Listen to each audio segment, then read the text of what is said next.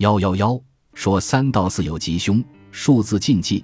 数字是人们在日常生活的言语交际中经常使用到的文字。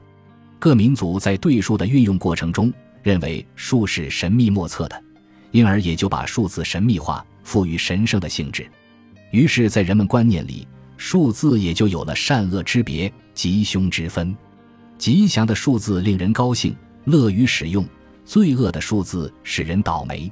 所以，罪恶的数字是对人们有危险的。而凡是危险的数字，也就是人们禁忌的数字。